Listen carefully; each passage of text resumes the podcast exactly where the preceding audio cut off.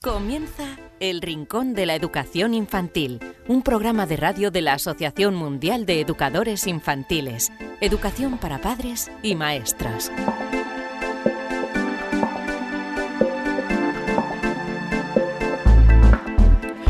Hola a todos, queridísimos amigos y seguidores del Rincón de la Educación Infantil. Bienvenidos una semana más a este vuestro programa dedicado a la mm, educación infantil.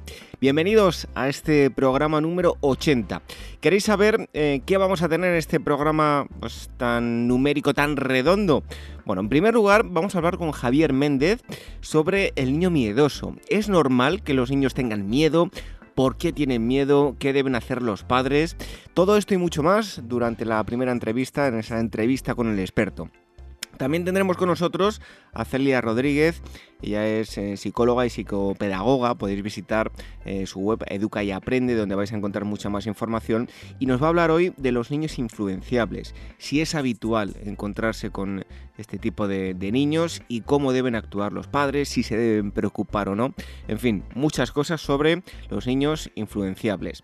También tendremos a uno de nuestros expertos, a Marisol Justo, que responderá las preguntas que nos habéis enviado a rincóninfantil.org. Y como siempre, terminaremos con un cuento.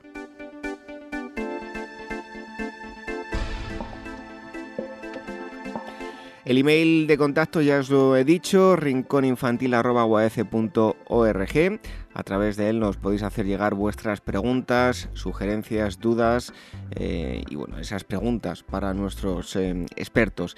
También deciros que nos podéis escuchar de diversas formas, a través de nuestros podcasts en eh, plataformas como iVoox y iTunes. Tenéis todos los enlaces de descarga en nuestra web en uaf.org. Tenéis que entrar, nada más entrar en el apartado programa de radio y tenéis ahí el listado de todos los programas hasta ahora emitidos y también a través del canal de YouTube de la Asociación Mundial de Educadores Infantiles. Y otra opción más es a través de Radio Sapiens, radiosapiens.es es la página web, todas las semanas emiten en nuestro eh, programa esta radio online de carácter divulgativo. Lo dicho, que esperamos que disfrutéis en este programa número 80 y enseguida estamos hablando con Javier Méndez. Recibido un fuerte abrazo de este humilde servidor que os habla, David Benito. Red de docentes comprometidos con la paz. La educación sin valores solo convierte al hombre en un demonio más inteligente. Por ello, AMEIUAF ha puesto en marcha este proyecto.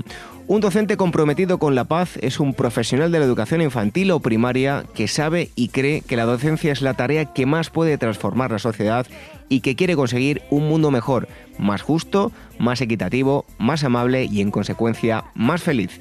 Apúntate y forma parte de la red de docentes comprometidos con la paz. Es gratis y solo tiene ventajas. Visita la siguiente web uaef.org barra docentes comprometidos. Como dijo Nelson Mandela, la educación es el arma más poderosa que puedes usar para cambiar el mundo. Red de docentes comprometidos con la paz. El Rincón de la Educación Infantil, la radio de la Asociación Mundial de Educadores Infantiles.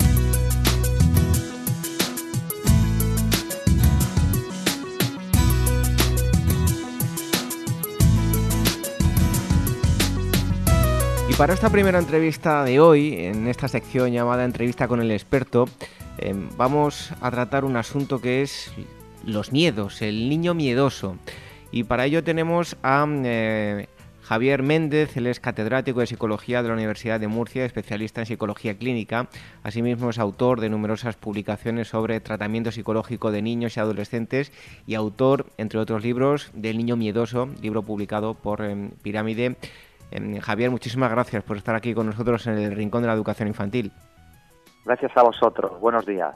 Bueno, lo primero que le queremos preguntar eh, es cómo podríamos definir el miedo para un niño o para una niña.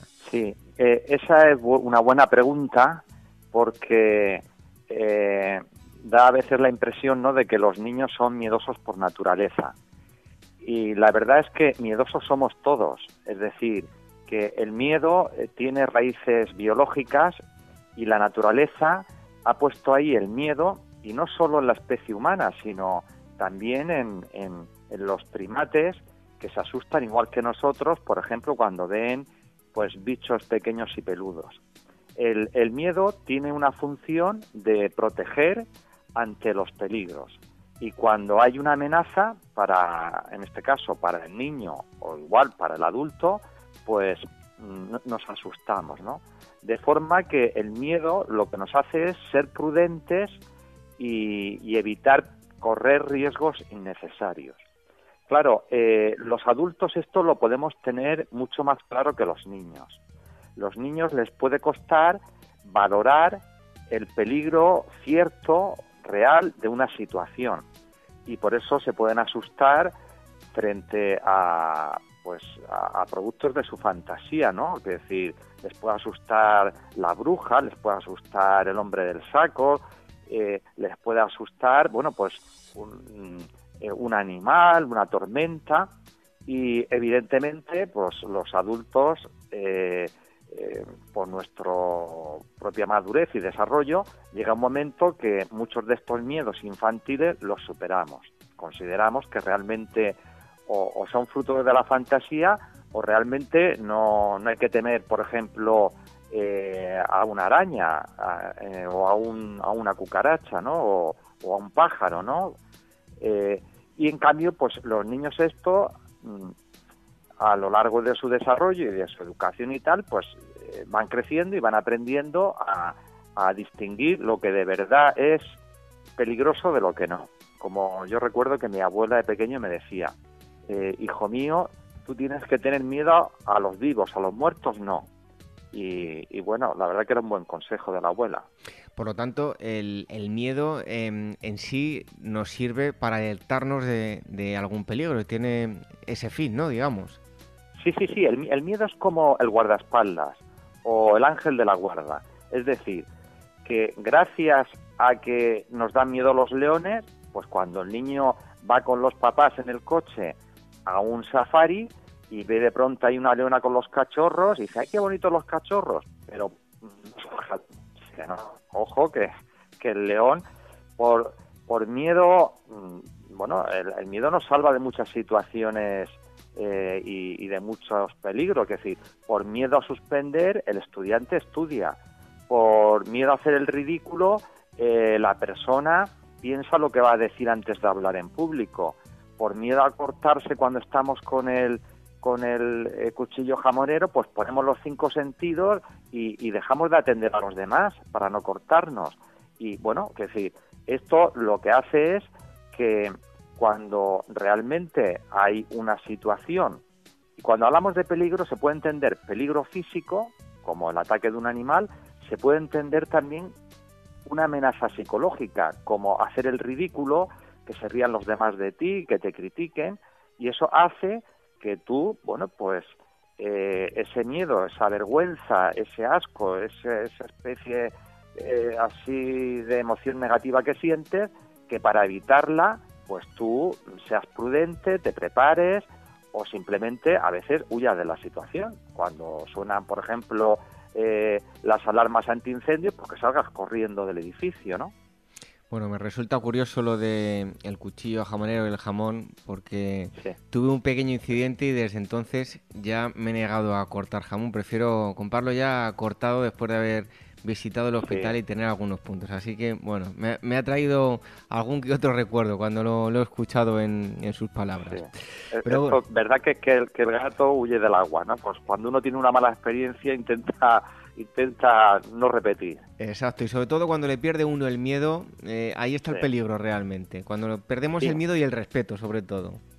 Sí, mira, eh, ahora que has dicho esas palabras es que me vienen como anillo al dedo eh, yo recuerdo que cuando yo me saqué el carnet de conducir, había que llevar una limitación de velocidad de 80 el primer año, los conductores novatos, y el segundo de 90.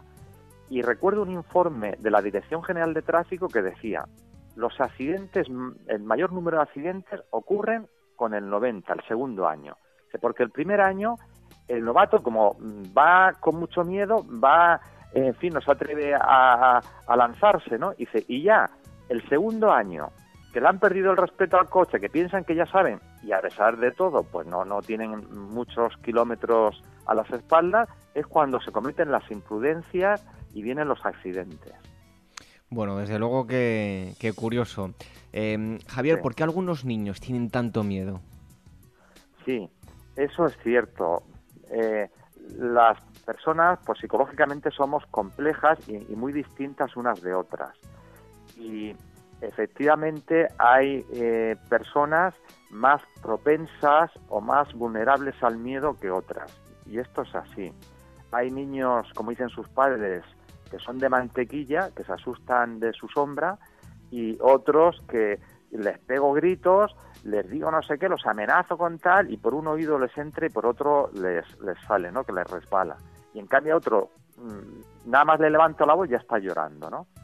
Es verdad que, que tanto los niños como las personas y los adultos nos ocurre igual, ¿eh?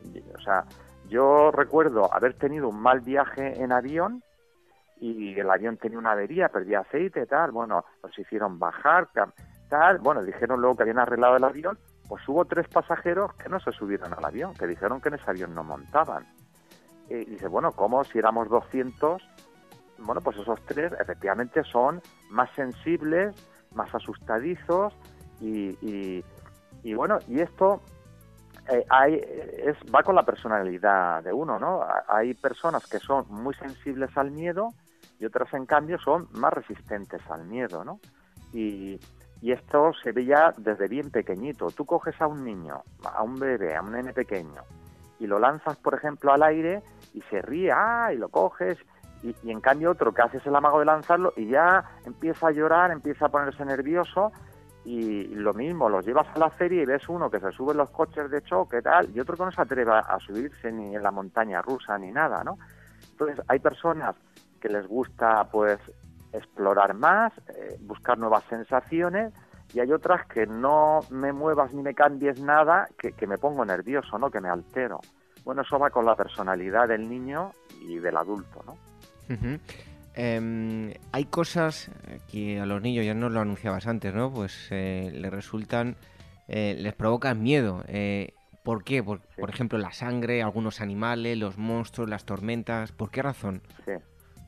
Bueno, porque, vamos a ver, eh, básicamente esto es fruto de, la evolución, ¿no?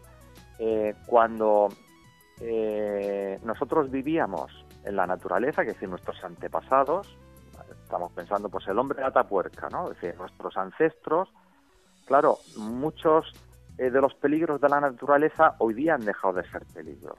Es decir, que una tormenta en una ciudad donde las casas tienen pararrayos, pues realmente el riesgo mm, de que te caiga un rayo y te mate eh, es, despreciable, ¿no?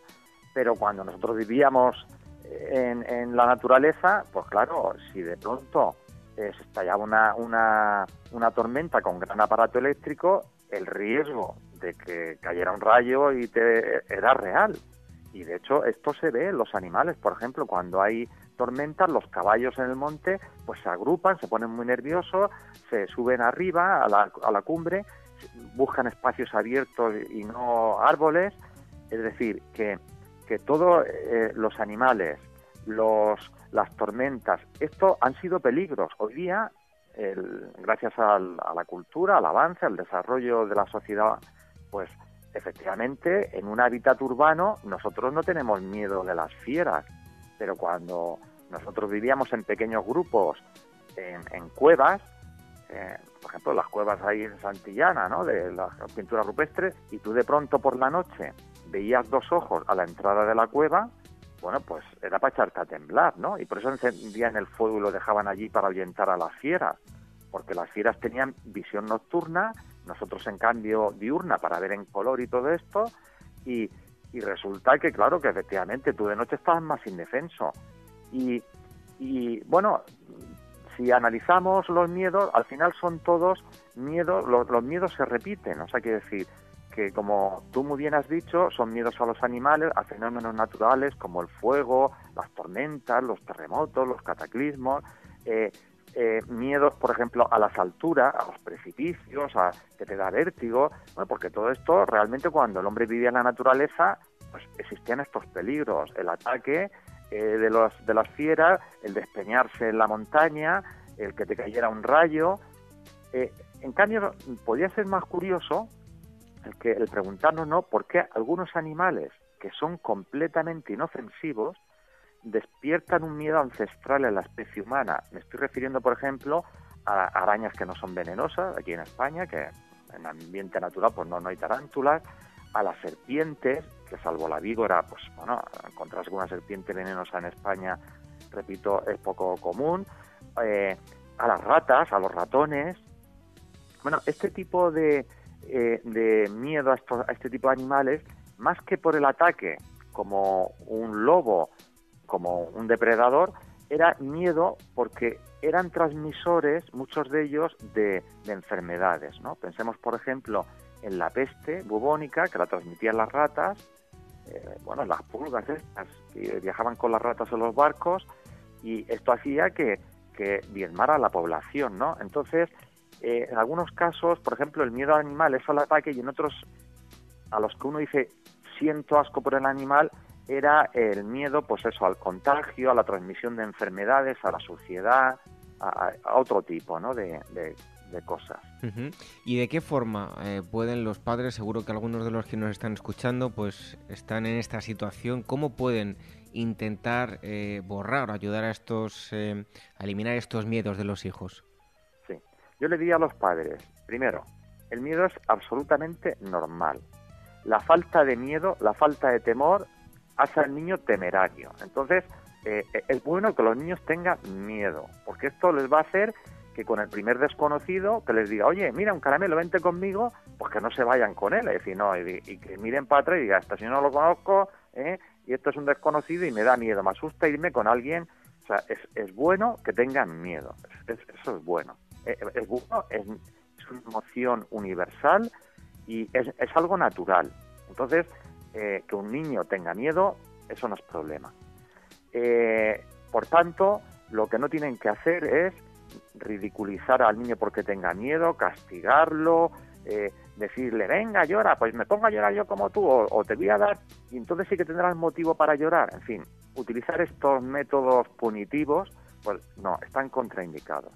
Lo que hay que hacer es ayudar al niño a afrontar el miedo y a superarlo, igual que hace el conductor novato que el primer día va agarrotado y tal, y, poco a poco mm, lo que tiene que hacer es enfrentar esa situación, coger el coche y poquito a poco se va soltando y va perdiendo el miedo. Entonces, con, los padres lo que deberían es intentar ayudar a sus hijos a, superar sus miedos. ¿Y cómo se hace esto? Pues esto, eh, en fin, eh, es muy antiguo, ¿no? Dice, ¿cómo se supera eh, el miedo? Pues haciéndole frente. Dice, en vez de evitarlo, haciéndole frente. ¿Cómo hemos superado, cómo nuestros padres nos han ayudado, por ejemplo, el primer día que te llevan a la orilla del mar? Y tú eres un renacuajo que no levantas dos palmos del suelo y ves una extensión de agua y como eso es algo desconocido para ti, te asusta, ¿eh? por primera vez, y, y, te echas para atrás. Y tu padre te coge y te lleva a la orilla y dice, vamos a hacer aquí en la arena un castillo. Y después te coge de la mano y te mete hasta donde te cubren las rodillas y, tú vas ahí con tu salva, tu flotador, tus, tus manguitos y luego un poquito más. Entonces, poco a poco ellos te van habituando, acostumbrando y que veas que no pasa nada. Lo mismo que, le, pasa al conductor, que poco a poco va cogiendo el coche y, va viendo pues, que, oye, que, se va haciendo con la situación y, que esto es normal y que es natural. Por tanto, yo diría a los padres que animen a los hijos a enfrentar a la situación sin, sin absolutamente forzarles. Vamos a poner un ejemplo muy concreto. Mira, el miedo a la oscuridad. Que los niños por la noche tienen pesadillas, ven, hay unos ojos, tal. ¿Cómo hacer esto? Pues un ritual a la hora de acostarte, le cuentas un cuento, una oración, cuatro esquinitas tiene mi cama, cuatro angelitos, o lo que sea, unos versos, eh, lo que tú quieras. Y felices sueños, y entonces le dejas, por ejemplo, si le da miedo, un pilotito eh, después, cuando ya se ha dormido, se lo apagas y lo vas habituando hasta que ya esa luz de seguridad, pues ya el niño, el mismo, es que se le olvida hasta de pedir que se la dejes encendida, pues porque le has ayudado con normalidad a superar e-, ese miedo. Luego hay otras situaciones, Javier, en este sentido, eh, que lo que nos estás contando, pues que muchos niños al tener miedo se van corriendo a la cama de los padres. ¿Cómo deben actuar em, ante esta situación? Ante esa cosa. Bueno, pues vamos a ver. Yo siempre digo que, meter a un niño en la cama luego cuesta mucho sacarlo. Entonces, eh, como esa no es la situación deseable, es decir, mm, un niño puede estar en la cama de los padres cuando está justificado, que tiene, está pasando las pateras, hay que darle eh, un antipirético cada dos horas, tomarle la temperatura, bueno, entonces para no estar levantándonos y tal, ahí está justificado, ¿no? Pero en situación normal, pues no, no deberíamos de consentir eso. Entonces, ¿qué hacer? Pues al revés. Es el padre, la madre, el que tiene que ir a la habitación del niño y allí tranquilizarlo, lo encuentro, calmarlo, quedarse un ratito y poquito a poco, pues cuando el niño ya sacando durmiendo, es decir, el tiempo que haga falta para que nuestro hijo entienda que por mucho que insista, a nuestra cama no se va a pasar. Que nosotros estamos dispuestos a ayudarle, a calmarlo, a tranquilizarle ahí, pero en su habitación. Eh, y claro, eh, mm, los padres que somos adultos lo que tenemos que tener es más aguante que ellos. O sea, lo, lo que tenemos que ser es más constante que ellos. Entonces, cuando un niño intuye que su padre, porque lo observa su madre, está firmemente decidido a esto, pues al final deja de insistir, ¿no? Dice, bueno, esto es como cuando el niño el primer día, yo al cole no quiero ir, no quiero ir, pero tú lo llevas, lo llevas y da igual cómo se ponga, ¿sabe qué tal? Pues ya al tercer día no protesta, ese, pues esto, mm, al cole hay que ir. ya, ya me lo han dicho ocho veces y lo tengo claro, ¿no? Entonces, eh, yo diría a los padres que más que llevárselo a la cama a ellos, porque yo entiendo que un niño a las 3 de la mañana llorando y tal, pues claro, te preocupas, ¿no? Más que traerlo con nosotros es ir nosotros a, su habitación y calmarlo allí en su habitación, que es donde se tiene que acostumbrar a dormir. Em, hemos visto que hay algunos, como nos contabas, algunos miedos que son eh, completamente normales pero bueno, cuando vemos que hay un miedo excesivo por algo, ese miedo maltratado en la infancia puede traer muchas complicaciones en la etapa adulta y, puede em, complicar eliminar ese trauma, ese miedo. Totalmente, totalmente. Vamos a ver, los miedos tienden, si hacemos las cosas bien, la educación, y el niño es un niño sano que no tiene otros problemas, pues los miedos mm, todos tenemos experiencia de superar muchísimos miedos. Eh, miedo a conducir, miedo a hablar en público, miedo al agua, miedo, o sea, superamos constantemente, eh, pues miedo el primer día de trabajo, a ver a mi jefe cómo le caiga, a los compañeros, en fin, cierto, cierto miedo o, respeto o prevención, ¿no? Entonces, eso, eso, es, eso es normal, ¿no? Y, en ese sentido, pues eh, los niños hay que exponerlos a, a estas a estas situaciones cotidianas para que ellos eh, eh, lo superen. Yo siempre les explico a los padres que, mire, gráficamente en la mesa de mi despacho cojo, abro las dos manos, mis dos manos las pongo enfrente y digo, este es el miedo y este es su hijo. ¿eh? Digo, paso que dé para atrás su hijo, el miedo avanza y se hace más fuerte. Paso que dé para atrás su hijo, el miedo Digo, pero a la inversa también es verdad. Paso que su hijo dé hacia adelante y se enfrenta al miedo, el miedo se debilita. Paso que dé y al final mm, desaparece. La forma de superar cualquier miedo es eh, enfrentarte al miedo en situaciones, en situación segura y poquito a poco irte acostumbrando a esa situación y cada vez menos, menos, menos y al final mm, no sientes miedo. Es decir, es eh, exponerse y, habituarse. Está claro que cuando el peligro es real, el miedo no va a desaparecer. Y es decir, y además, en, ese caso, eh, eh, no es un miedo irracional como el que tú estás comentando, que ahí, en algunos casos, sí que es verdad, hay que buscar la ayuda de un profesional. por ejemplo, un adolescente que nada más ver sangre se desmaya. Pues hombre, esa fobia a la sangre, ese miedo es excesivo, como tú muy bien apuntabas, ¿no?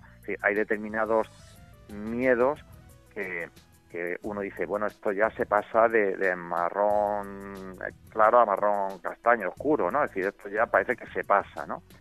¿Cómo sabemos que un miedo se pase que ya no es tan normal? Bueno, pues yo siempre digo que hay un criterio muy, muy claro y es, el, el miedo está perjudicando el desarrollo normal del niño, su vida diaria, o sea, tiene tanto miedo ir al colegio que se niega en redondo y no va al colegio, pues hay que tratarlo.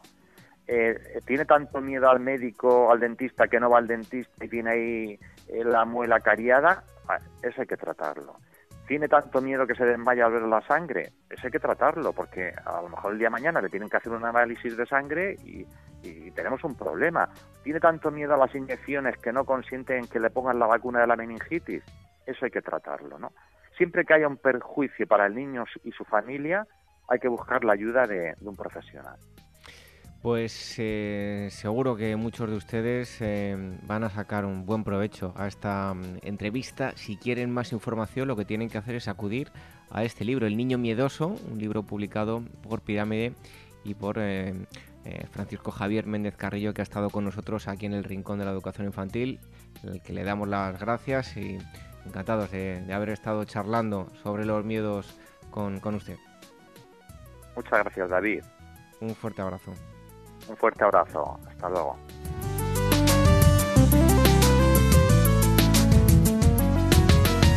El Rincón de la Educación Infantil, la radio de la Asociación Mundial de Educadores Infantiles.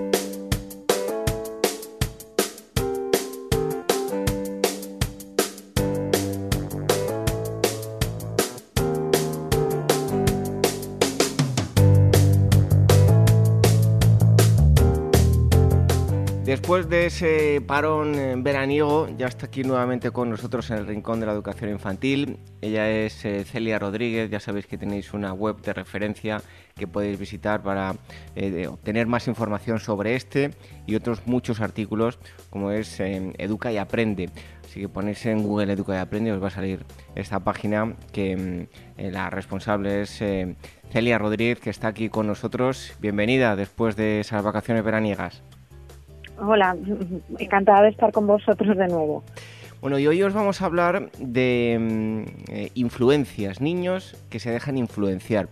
Celia, ¿cómo son las relaciones eh, sociales en la etapa infantil? ¿Qué quiere decir que hay niños que se dejan influenciar? Bueno, pues las eh, relaciones en la infancia son al final muy parecidas a las relaciones en la etapa adulta. O sea, las personas somos seres sociales por naturaleza y eso quiere decir que necesitamos relacionarnos con los demás para nuestro bienestar. Entonces, desde la infancia comenzamos a interactuar con otras personas y es en esta etapa, en estas primeras relaciones, cuando se asientan las bases de las habilidades sociales. Claro, esta etapa es muy importante porque estas bases van a determinar las futuras relaciones de las personas. Entonces, los niños necesitan relacionarse y socializarse con otros niños de su edad para así lograr un desarrollo social sano y satisfactorio. Entonces, si observamos a niños jugando pues en el patio, en el parque, a veces no nos damos cuenta, pero si prestamos atención, podemos darnos cuenta de que forman una especie de mini sociedades. Entonces van creando grupos de niños según sus características, según aficiones que tienen entre ellos en común. Y en estos grupos, si nos fijamos un poquito más, los niños incluso llegan a establecer una propia jerarquía o, juego de roles, donde pues, siempre un niño o algunos niños, uno o dos, hacen de líder y hay otros, hay alguno que se opone al líder y otros que le siguen fielmente. Entonces, casi lo que os decía, como la sociedad adulta, pues donde suele haber líderes en el poder, otros que se oponen, otros que les siguen casi con los ojos vendados. Entonces, las relaciones sociales de los niños son muy parecidas a las del adulto. Cada niño tiene su propia personalidad y vamos a encontrarnos con niños más dependientes o seguidores de otros que se dejan arrastrar pues, las actuaciones de estos niños líderes, pues haciendo cosas que seguramente si estos niños estuviesen solos, los que son más dependientes, no las harían de ningún modo. Por eso existen, sí que existen ciertos niños que se dejan influenciar. Eh, y Celia, ¿cómo se comporta el niño que, se deja influenciar? ¿Es normal que, los niños hagan esto? Bueno, estos niños dependientes, estos niños que se dejan influenciar por otros, suelen ser niños que hacen pues cualquier cosa para que les acepten dentro de un grupo, entonces solo para no verse apartados, para no jugar solos, aunque esto pueda significar pues hacer cosas que no quieran hacer. Entonces, mm, parece incluso pues cuando observamos estos niños dentro del grupo, en plena interacción con otros niños, pues su personalidad muchas veces queda anulada, ya hacia donde se dirige el grupo mayoritario, independientemente pues, de sus gustos, de sus intereses, de su criterio. O sea, niños a lo mejor que no les gusta mm, jugar al fútbol, pero como todos los demás juegan al fútbol, pues yo juego al fútbol y me dejo llevar. Niños que mm, pues no quiero hacer esto, pero los demás me dicen tienes que hacer esto para poder estar con nosotros, entonces lo hacen. Entonces no importa en estos casos lo que quieran, entonces muchas veces incluso restan importancia a sus deseos, a sus intereses, y cuando hablamos con ellos, pues dicen, no sé, a mí no me importa si yo quiero hacer esto, porque para ellos es eh, superior, tiene más importancia el ser aceptados por el grupo, el pertenecer a ese grupo, antes que sus propios gustos, sus propios deseos y necesidades. Entonces, son niños que suelen ser exageradamente pasivos, que no hacen nada por su cuenta, que necesitan siempre de tener a alguien al lado, que les propongan cosas Mm, son niños que parece que han perdido su identidad, es que dejan de existir o dejan de, de pensar en lo que les puede gustar, en lo que no, para vivir solo en función de otros, en función del grupo. Entonces, claro, así se establece una dependencia que es afectiva, que es moral, y poco a poco va llevando a una incapacidad del niño más dependiente para encontrar su, su propio deseo, es decir, cuanto más se vean involucrados en el grupo, cuanto más se vean influenciados, cada vez tienen más dificultades para pues, encontrar sus propios deseos. Entonces, mm, claro, este comportamiento muchas veces puede tener consecuencias muy negativas, por eso debemos prestar atención. Y llegados a este punto te preguntamos los porqués, ¿no? ¿Por qué algunos niños se dejan influenciar? Bueno, cada persona tiene pues, ciertos rasgos de personalidad innatos y estos los van modelando a través de las experiencias vividas. Entonces ya desde muy pequeñitos, no todos los niños, no todas las personas son iguales. Algunos son más tímidos, inseguros y bueno, pues además no tienen habilidades sociales, pues una actividad, ser muy para defender sus opiniones, pueden convertirse en niños que se dejen influenciar. en este sentido, las primeras experiencias sociales son muy importantes y pueden marcar para el resto de las interacciones.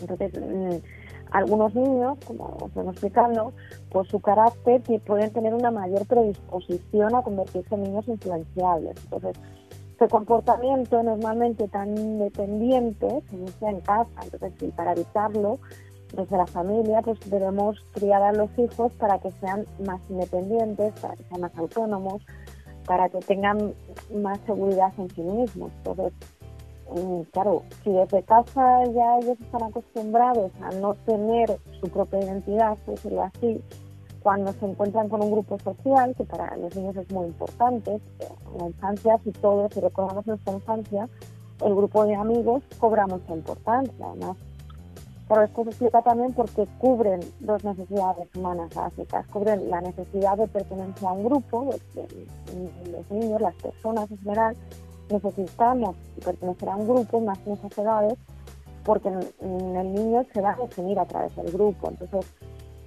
adaptan a las características del grupo, asumen un rol dentro de un grupo y poco a poco van definiendo su personalidad, ¿vale? su identidad. Y por otro lado también existe la necesidad de ser aceptados pues, por los iguales, por la gente de la misma edad. los niños y todas las personas necesitamos sentirnos queridos, aceptados.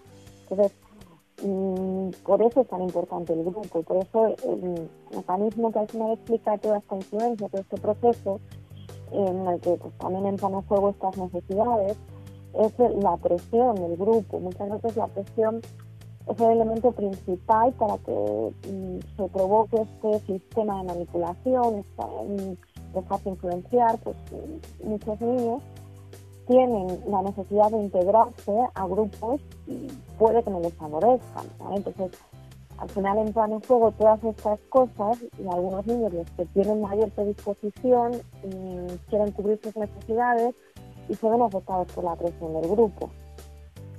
Por lo tanto, em, seguro que hay padres que nos están escuchando que han vivido esta situación. Debemos preocuparnos si un niño se deja influenciar, cuáles pueden llegar a ser las consecuencias. Claro, sí debemos preocuparnos, y ya no por la influencia en sí, porque a veces podemos pensar, pues a mí me da igual que el niño juegue al fútbol o que juegue a otra cosa, ya no es por ese tipo de cosas, sino por lo que significa esa influencia o lo que puede significar en el futuro. Es decir, este tipo de relaciones pueden dar lugar a graves consecuencias para el bienestar del niño, pues de baja autoestima, de una carencia de habilidades sociales, un pobre autoconcepto, incluso llegar pues, a situaciones ya más complicadas, situaciones de aislamiento social, de acoso escolar. si el niño no sabe defenderse, no sabe que en estos casos a lo mejor no está siendo atacado, pero no sabe defender sus intereses, sus gustos, pues podemos llegar al cada vez un poquito más. Además, pues claro, debemos ir al trasfondo de todo esto, porque tal vez el niño que se está dejando influenciar fácilmente, eh, porque antes, pues, lo explicaba, pues es más fuerte la necesidad de ser aceptado, en muchas ocasiones está reprimiendo sus sentimientos. Es decir, mm, cuando los niños son demasiado manipulables, se reprimen a sí mismos y no desarrollan su identidad. Entonces, mm, vale, el grupo pues es posible que no sea mala del, malo del todo.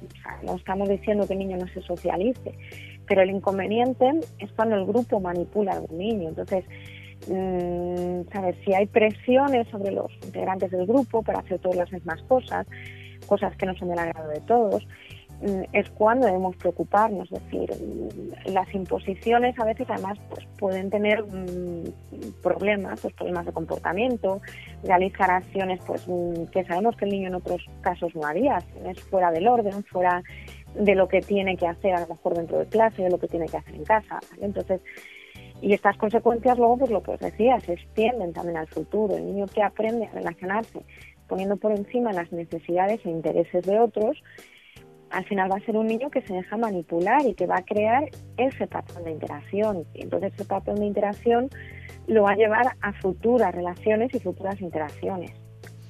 Y ya por último, Celia, eh, ¿cómo se debe educar al niño para que no se deje influenciar? Bueno, en primer lugar, es esencial entender al niño, entender pues sus miedos, sus necesidades y por qué se está dejando influenciar, ¿vale? Muchas veces intentamos solucionarlo diciendo que no tienes que hacer caso a los demás o si no quieres hacer esto no lo hagas, pero primero tenemos que entender al niño, que entenderle de verdad. Entonces, mm, partiendo de ahí, siempre tenemos que evitar etiquetarle o juzgarle, ya que podemos hacerle daño. Pues en lugar de criticarle, pues como por ejemplo diciendo, pues no tienes personalidad, tienes que aprender a defenderte. Tenemos que cambiar ese discurso y hablar de, la conducta, reforzar los recursos y las cualidades del niño para defenderse. Entonces podemos decirle, mm, eres muy bueno, muy inteligente, mm, pero eso que haces cuando juegas con los demás mm, tenemos que intentar cambiarlo porque no siempre haces lo que tú quieres. O sea, le estamos diciendo al final lo mismo pero de otra manera y el mensaje es completamente como le llega al niño, es completamente distinto. Desde casa también tenemos que ayudarle a desarrollar su autonomía, a desarrollar su asertividad, es decir, desde casa nos puede parecer más cómodo que el niño, pues, mm, le, por decirlo un poco así, le dominemos y que haga lo que nosotros digamos siempre, pero tenemos que enseñarle también a ser autónomo, a que exprese su opinión, a que sea asertivo, que pueda defenderse y expresar su opinión sin atacar o sin una rabieta, de una manera adecuada. Entonces, desde casa, desde la familia, tenemos un espacio seguro, o sea, un espacio donde no estamos atacando al niño y para que el niño aprenda a defenderse. Entonces, en lugar de imponer nuestras opiniones o nuestras normas, que sí que el niño necesita normas, debemos dejar que se defienda que vaya desarrollando nuestras habilidades, escuchar su opinión, preguntarle tú qué opinas de esto, darle opciones, en lugar de imponerle lo que tiene que hacer, pues darle a lo mejor un par de opciones. Luego también otro punto que podemos hacer es educar con nuestro ejemplo, es decir, muchas veces nos quejamos de los niños, pero a lo mejor nosotros estamos haciendo lo mismo, nos estamos dejando manipular, que a los adultos también nos ocurre. Entonces, en el mundo de los adultos, evidentemente es distinto, pero cuando haya situaciones complicadas, con alguna amistad, pues mm, debemos mostrarle un modelo al niño, pues explicárselo y que vea que nos pasa a todos pero explicarle también cómo hemos hecho para mm, decir que no, para no dejarnos manipular. O cuando veamos que el niño pues, mm, no tiene o no sabe cómo hacerlo, podemos ensayar situaciones tipo en casa, pues poner ejemplos y que él practique sus habilidades. Y luego, claro, también es esencial desarrollar su autoestima. Es decir, un niño sin autoestima no va a saber defenderse ni va a poder dar su opinión. Entonces, es muy importante pues, eh, trabajar la autoestima del niño también. Y luego procurarle diferentes interacciones, porque muchas veces dentro de un grupo a lo mejor es el niño influenciable, pero si le damos la oportunidad de entrar en otro grupo, porque no haya líderes tan marcados, a lo mejor ocupa otro rol y aprende esas habilidades. Pero lo que sí es muy importante eh, ayudarle para no dejarle entrar en ese rol influenciable. Bueno, pues hoy hemos estado hablando, perdón, hablando con eh, Celia Rodríguez eh, de algo muy importante, como ya hemos podido escuchar, de los niños que se dejan influenciar. Ya sabéis que podéis visitar una web que se llama Educa y Aprende donde vais a encontrar muchos más eh, artículos sobre este tema y otros muchos que em, os lo acerca Celia Rodríguez, ella es em, psicóloga y psicopedagoga. Muchísimas gracias por haber estado un día más aquí con nosotros y te esperamos en unas semanas aquí en el Rincón de la Educación Infantil. Muchas gracias a vosotros, un placer poder participar en el programa.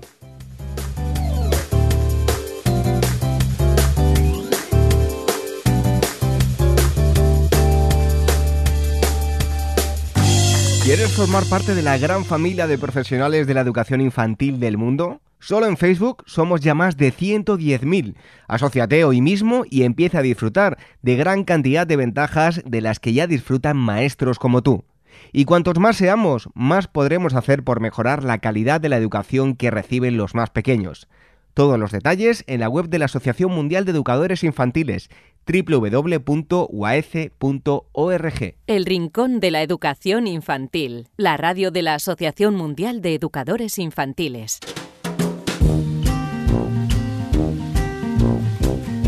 Es el momento de saludar a uno de nuestros expertos al que mandáis eh, preguntas y ellos eh, intentan, y seguro que lo consiguen em, siempre, pues resolver todas vuestras dudas Em, eh, hoy toca estar con Marisol Justo y estamos aquí para las preguntas que nos habéis enviado a Eh, Marisol, muchísimas gracias por estar un día más aquí contestando las preguntas de los oyentes. Gracias a vosotros porque para mí es un placer compartir este ratito y compartir mi experiencia con, todos nuestros amigos y amigas. Bueno, pues con el primer correo, que es un poco largo, yo no sé si os vais a aburrir de escucharme a mí, pero bueno, vamos a, eh, relatarlo y ahora Marisol nos da la, contestación. Nos escribe eh, Cristian, Laviana em, desde España, no nos especifica nada más, y dice lo siguiente. Hola a todos y todas, soy padre de un niño de cuatro años recién cumplidos y que está disfrutando mucho de su paternidad. Muy contento con el niño que me ha tocado y con la relación que estamos construyendo, aunque últimamente hay una cuestión que me tiene un tanto desconcertado. Es un niño que es buen comedor y tiene buen comportamiento, pero vengo observando una dinámica que se repite a menudo y que consiste en tener que andar convenciéndole sistemáticamente de cosas que ya tiene interiorizadas y que finalmente termina por hacer. Por ejemplo, con rutinas ya adquiridas como puede ser lavarse los dientes o terminar Em, o recoger los eh, juguetes o higiene de manos, etcétera, siempre y por rutina protesta en primera instancia para terminar cumpliendo cuando hayamos dedicado un rato a explicárselo por enésima vez. Incluso cuando se sienta, perdón, a la mesa, siempre protesta por lo que hay eh, para comer, aunque sea un plato que le gusta. Una vez le explicamos que no podemos comer lo que queremos, se lo come mm, todo sin rechistar. Aunque valoramos sobre todo el resultado final, sí que nos eh, preguntamos a qué puede deberse y nos preocupa que la dinámica al final se cronifique. ¿Alguna idea? Muchas gracias por vuestra atención y el cariño con el que se nota preparáis el programa. Marisol, pues danos contestación a mm, em, esto que nos plantea eh, Cristian Laviana y además me enorgullece seguro a, ti también pues que se tomen este interés por escribirnos y sobre todo por cómo están educando a sus hijos. Por supuesto, por supuesto, no albergo la menor duda. Eh, yo además es que le doy las gracias a, a Cristian eh, porque posiblemente cualquier padre en su misma situación y con eh, las mismas observaciones que él nos hace, pues no le daría la menor importancia. El hecho de que Cristian nos lo consulte para mí es, es digno de, de agradecer sin ninguna duda. Cristian, nos dices que tu hijo tiene cuatro años recién cumplidos. No dices que últimamente, yo no sé si últimamente si es a raíz de algún acontecimiento o, como pueda ser, por ejemplo, pues la vuelta al cole, eh, o, algo que haya podido cambiar en vuestro entorno. Vaya por delante que es muy normal y es demasiado, bastante frecuente eh, ese comportamiento que tú nos describes.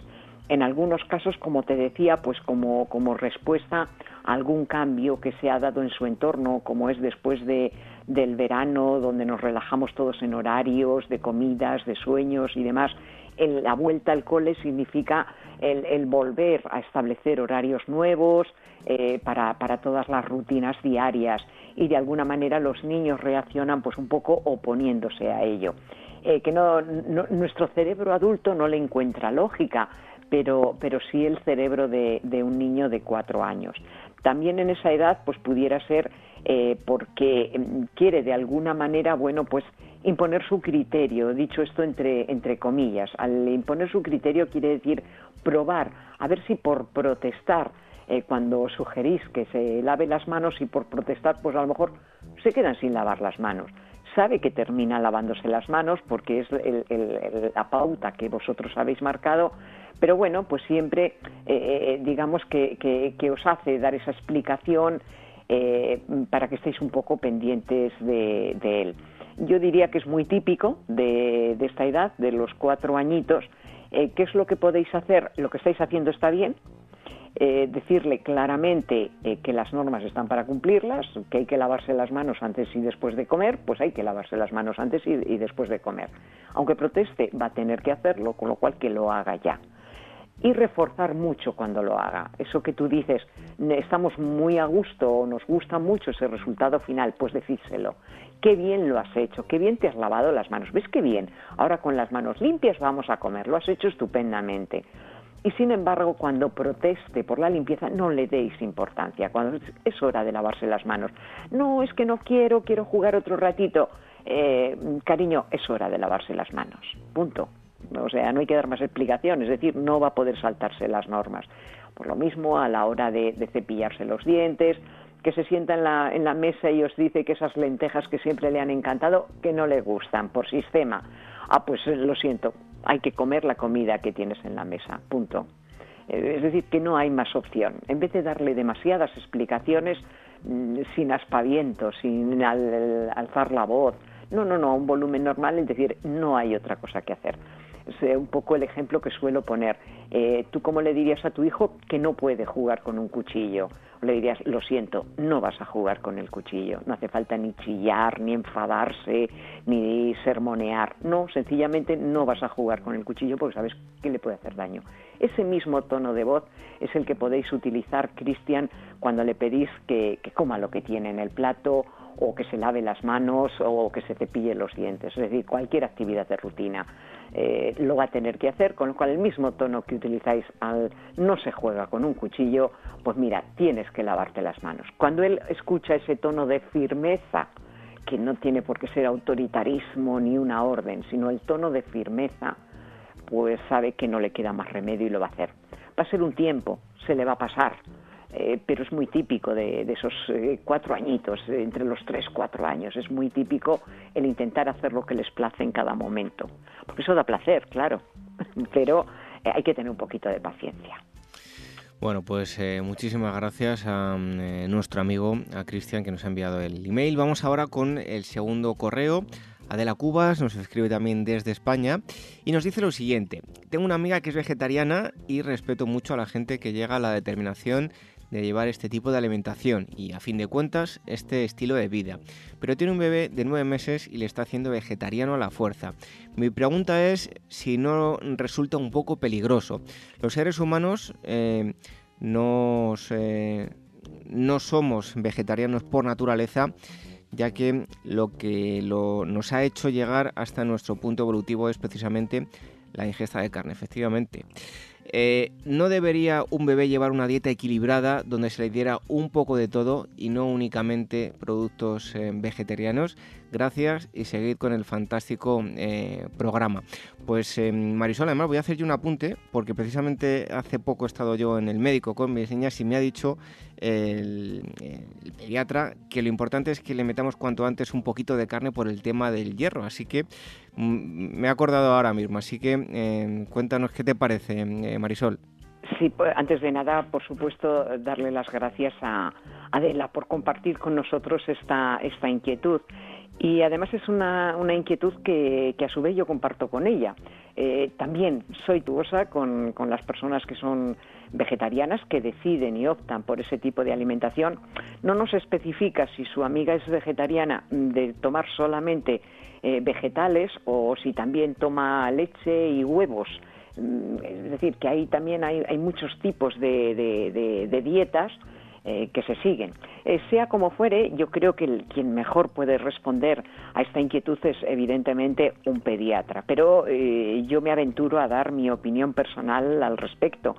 Y a mí me preocuparía, yo considero que un niño, sobre todo en, en, esos primeros años de vida necesita una alimentación equilibrada, equilibrada, comer un poquito de todo, sobre todo eh, porque son los años en los que también no solamente está creciendo su cuerpo, están eh, adquiriendo altura, están ganando peso, sino sobre todo se está formando el cerebro. Y para la formación del cerebro se necesitan todo tipo de nutrientes.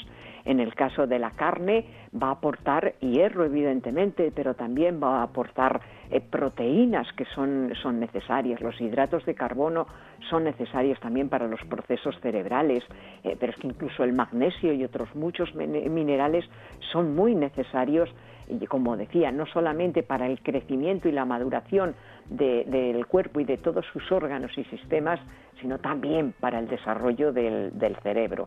Eh, yo recomendaría a todos los padres eh, que, quieren optar por, dar una alimentación vegetariana a sus hijos en estos primeros años de vida, que lo consulten con un pediatra, porque si no comen carne van a necesitar tomar unos suplementos. Eh, por ejemplo, de hierro, como muy bien te, recomendó el, vamos, te aconsejó el pediatra. Eh, lo van a tener, necesitar tomarlo. Entonces, antes de tomar unos suplementos alimenticios, qué mejor que, que los tomen a través de la alimentación. Eh, luego siempre consulta bajo, bajo opinión del pediatra, o sea, consultar con el pediatra y seguir sus pautas en estos primeros años porque eh, nuestros hijos eh, no son algo de nuestra propiedad con, lo, con los que hacemos lo que nos viene en, en gana. Debemos de ser muy responsables y asegurarnos de que les estamos ofreciendo la mejor de las alimentaciones en todo momento. Bueno, yo, si me permite, Marisol, voy a hacer un apunte. Yo, em, seguro muchos de los oyentes no lo sabrán, yo he estudiado geografía e historia, tengo una cierta especialización en prehistoria y tengo publicado un libro de prehistoria y evolución y lo que nos ha hecho llegar a lo que somos eh, es precisamente el, tener este cerebro ha sido cuando comenzamos a, ingerir carne, la ingesta de, una mayor eh, proteína nos hizo que creciese el, cerebro. Por lo tanto es algo fundamental y en una cuestión, yo respeto también mucho a los vegetarianos, pero creo que hay que tener muy claro que un niño necesita una gran variedad de alimentos y necesita eh, estas proteínas para desarrollarse. Por supuesto, por supuesto. Así que bueno, pues ahí queda contestada la pregunta. Y vamos con la tercera. En, este caso, Mercedes Linares no nos especifica desde dónde nos escribe y nos dice lo siguiente. Mi hija no ha ido a la escuela y le ha llevado los tres años al colegio. Los primeros días ha cogido unos berrinches impresionantes. ¿Podría haberlo evitado? ¿Se puede ir preparando poco a poco a los niños que desde pequeños no han estado acostumbrados a ir al colegio? Pues bien, Mercedes, no solamente se puede, sino que se debe, o es aconsejable. Eh, yo soy muy partidaria, evidentemente, por, por mi profesión de la escolarización temprana de los niños, es decir, antes de escolarizarlos en un gran colegio, en el segundo ciclo a los tres años, eh, pues siempre una experiencia en un centro mucho más pequeñito, mucho más familiar, donde el número de niños con el docente es más reducido, donde digamos es el paso intermedio entre el entorno familiar y el puramente escolar pues ese tipo de experiencias a los niños eh, les viene muy bien, pues aunque estén en el centro, si los padres no lo necesitan, un par de horitas nada más. Eh, cuando se opta por no escolarizar a los niños en ese primer ciclo, en 0-3 años, que me parece también una decisión muy acertada por parte de los padres, son ellos quienes deciden. Lo que sí es recomendable que los niños tengan relaciones en grupos de juego, con niños de su, de su misma edad o edades lo más parecidas posibles. Pero tienen que ser grupos de juego en el que eh, intervengan lo menos posible los adultos, porque si no, no es grupo de juego como tal, sino que está dirigido, las relaciones están dirigidas y mediadas por los adultos. Es decir, que ellos jueguen en el parque, y bueno, pues si uno le quita un juguete a otro, pues que intenten resolverlo entre ellos y no que estén interviniendo siempre los, los adultos en esas, en esas relaciones. También en el caso, Mercedes, de que no se ha escolarizado al niño de 0 a 3 años y ya va a empezar a los 3 años al colegio, hay que ir preparando esa, esa entrada, eh, que vayan pasando, paseando eh, y viendo el, el colegio al que van a ir, eh, ir eh, motivando mucho, eh, qué parque más bonito tiene, qué toboganes más divertidos, ay, qué bien mira en el arenero cómo se puede jugar, incluso si tiene la posibilidad de, poder entrar a ese patio, de, que puedan estar algunos ratitos para que ese entorno les empiece a ser familiar a los niños y luego seguir un programa o si es que lo siguen en ese centro de adaptación progresiva, pues que el primer día como mucho estén una horita e ir aumentando poco a poco ese tiempo de estancia en el, en el centro. Aún así, si no ha tenido experiencias fuera del entorno familiar, eh, experiencias de, de, juego, pues es posible que los primeros días les, les cueste un poquito el irse adaptando a ese nuevo entorno pero mm, va a ser rápido y esos berrinches van, van a desaparecer en muy poquito tiempo. Bueno, desde aquí, como ha dicho Marisol, y yo también doy mi opinión, animamos a que llevéis a los niños em, tempranamente, cada uno cuando buenamente quiera, a, las escuelas, porque yo siempre digo que cuando tenemos mal algo, pues vamos al cardiólogo, cuando tenemos algún problema vamos al médico de familia, y hay gente que se ha formado y ha estudiado para educar a los más pequeños. En casa los vamos a educar como padres y en la escuela los van a educar como educadores, ¿no, Marisol? Claro. Vamos sobre todo a ayudarles en la convivencia con, con, eh, niños de, su misma edad, que aprendan a convivir, eh, bueno, pues a compartir poco a poco, eh, sobre todo a compartir las atenciones del adulto. ¿Eh? Muchas veces eh, no les cuesta tanto el compartir juguetes cuando son tan pequeños como si el que quieran que en todo momento el, adulto solamente les atienda a ellos en exclusiva y tienen que aprender a que el adulto va a atender a todos los niños del grupo por igual y si cinco tienen sed, pues no queda más remedio de que alguno tiene que ser el primero y alguno tiene que ser el quinto, aunque el docente se preocupe de que no siempre el primero sea el mismo niño y el quinto siempre el mismo niño. Pero ese compartir las atenciones, el, esperar a, que satisfagan sus necesidades, que no sean de inmediato, eh, son pequeñas cosas que solamente pueden aprender a través de la, de la experiencia. Cuanto más se tarda en escolarizar a un niño, más les cuesta esa adaptación al entorno escolar, en contra de lo que pueda parecer. A un niño de dos años le cuesta eh, más adaptarse al entorno escolar que a un niño de un año. Y a un niño de un año le cuesta más adaptarse que a un bebé de cuatro meses que no le cuesta nada en absoluto adaptarse. Pues hay que dar esa recomendación. Gracias a todos vosotros que nos habéis escrito, nos habéis enviado eh, un eh, correo y nos podéis seguir enviando a rincóninfantil.org. A Marisol le damos las gracias y hasta el próximo día. Un fuerte abrazo. Un abrazo para todos nuestros amigos.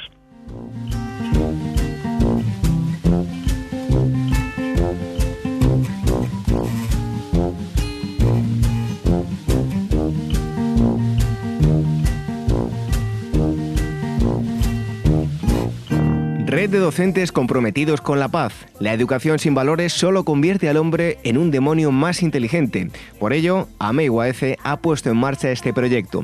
Un docente comprometido con la paz es un profesional de la educación infantil o primaria que sabe y cree que la docencia es la tarea que más puede transformar la sociedad y que quiere conseguir un mundo mejor, más justo, más equitativo, más amable y en consecuencia más feliz. Apúntate y forma parte de la red de docentes comprometidos con la paz. Es gratis y solo tiene ventajas. Visita la siguiente web uaece.org barra docentes comprometidos. Como dijo Nelson Mandela, la educación es el arma más poderosa que puedes usar para cambiar el mundo. Red de docentes comprometidos con la paz. El Rincón de la Educación Infantil, la radio de la Asociación Mundial de Educadores Infantiles.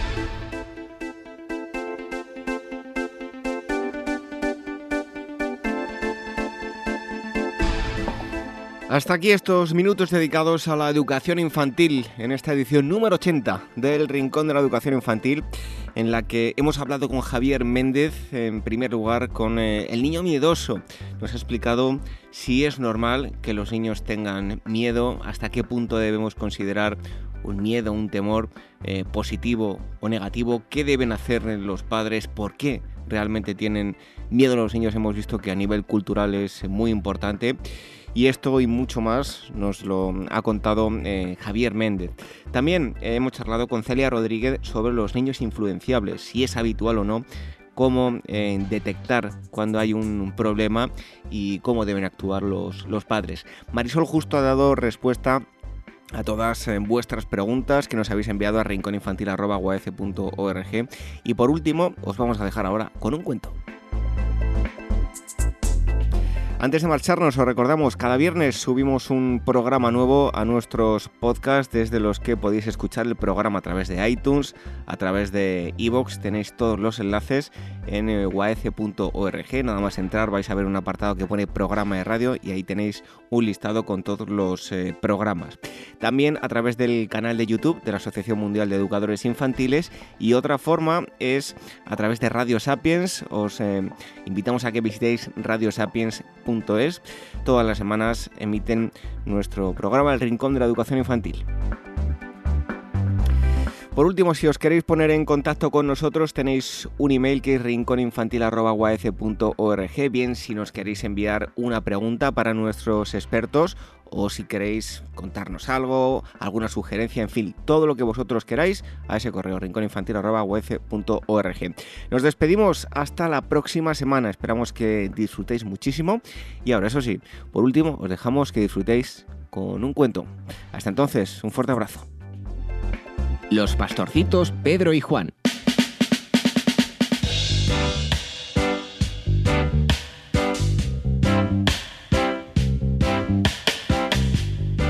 En un lejano pueblo muy lindo por el verdor de sus plantas y el colorido de sus bellos jardines, con casitas todas pintadas de blanco y hermosos prados donde pastaban ovejas tan blancas como la leche, allí vivían dos niños conocidos, como los pastorcitos Pedro y Juan. Ellos eran hermanos y ayudaban a su padre llevando a pastar las ovejas que eran el sustento de la familia, que era muy pobre. Juan cuidaba con esmero de los animalitos, pero Pedro se descuidaba de ellos. No hacía bien su trabajo porque era muy travieso y le gustaba saltar por los campos, bañarse en el río y montarse en cuanto caballo viera por el lugar. Era por esta razón que su hermano Juan lo criticaba, recordándole que si algo le pasaba a las ovejas, perderían el sustento de la familia. Pero a Pedro esto no le parecía interesante y se burlaba de su hermano porque no jugaba ni se divertía tanto como él. Por ese motivo, Juan en más de una ocasión le dijo a su padre que por favor regañara a su hermano por no cuidar bien las ovejas. Pedro entonces fingía acusando a Juan de mentiroso y el padre, el cual Pedro adulaba mucho, siempre justificaba al niño y lo defendía de las acusaciones de su hermano. Pero como tarde o temprano la verdad se impone, resultó que un día se perdieron cinco ovejas y el padre angustiado preguntó a los niños, ¿Es que acaso ustedes se descuidaron y no hicieron bien su trabajo? A lo que Pedro enseguida se apuró en contestar, Padre, las ovejas no se perdieron. Un pillo que andaba por los prados se las robaron. Yo cuidé bien de ellas. Y una vez más, el niño fingió para justificarse. Fue entonces que el padre se dirigió a la comisaría y denunció la pérdida de sus ovejas.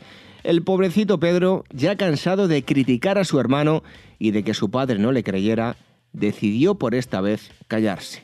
La policía hizo sus investigaciones y comprobó que no se trataba de un robo, sino de un descuido de los niños, pero no sabían cuál de los dos había sido, o sencillamente los dos, y así lo refirieron al padre de los niños.